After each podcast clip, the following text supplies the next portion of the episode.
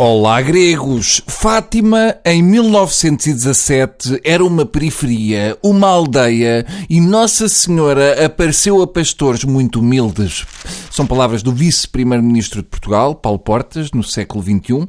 Eu penso que só faltou dizer, ah, e era uma gaja muito boa. Estava aqui a ler a notícia, pequenina, que a advogada de Santos Silva, num artigo da revista da Ordem dos Advogados, uh, em que falam em sequestro e em detidos proibidos de tomar banho ou mudar de roupa durante cinco dias. Eu só consigo compreender isto porque para o juiz Carlos Alexandre, que é um beato de mação, um banho por semana e de preferência de esponja e sem esfregar as partes do pecado chega perfeitamente. O que me faz confusão é ninguém dizer nada sobre isto. Eu percebo muito bem que não gostem das personagens, mas é estranho o silêncio dos jornalistas. Se o Palito ou o Mandela ficassem sem tomar banho cinco dias era um escândalo. A minha pergunta é, quando é que prendem o juiz Carlos Alexandre?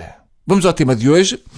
Então não é que conseguiram fazer um dois em um partindo do nada? Exato. Este ano juntaram o Carnaval com o Dia dos Namorados, como que a dizer, ah, assim só estragamos um dia. Foi uma grande ideia. Eu acho que melhor era só juntar o 13 de Maio com o 1 de Abril. Fica a sugestão. Matavam-se logo dois coelhos. E a capa dos jornais dava notícias sobre Fátima e já não precisavam de inventar petas para pôr na capa.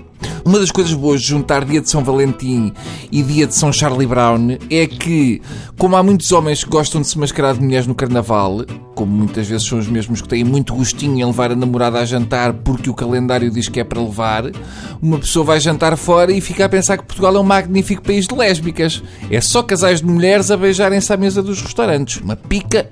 Além do mais, misturando as datas, dá para convidar uma amiga mamalhuda para ir jantar fora e dizer à namorada que, ah, como é carnaval, ninguém leva a mal. Só é chato para os que se mascaram de cabeçudos porque só podem jantar na esplanada porque lá dentro não dá, porque não conseguem passar da porta. Agora, o que dava jeito quando o carnaval se junta com o dia dos namorados era, por exemplo, haver aquela lingerie comestível, mas em goronzã ou em compensa. De todas as coisas mais parvas que eu vi para oferecer no dia dos namorados, o meu destaque vai para enviar telegramas amorosos em chocolate. É bonito, mas é arriscado, porque se os versos apanharem calor, arriscam-se a que as redondilhas derretam e a querida leia a mensagem Tu és, seguido de uma coisa que com boa vontade se assemelha a mousse de chocolate.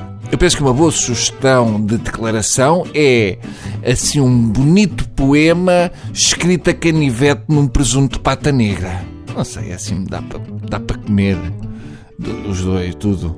Perceberam? Ah, até amanhã!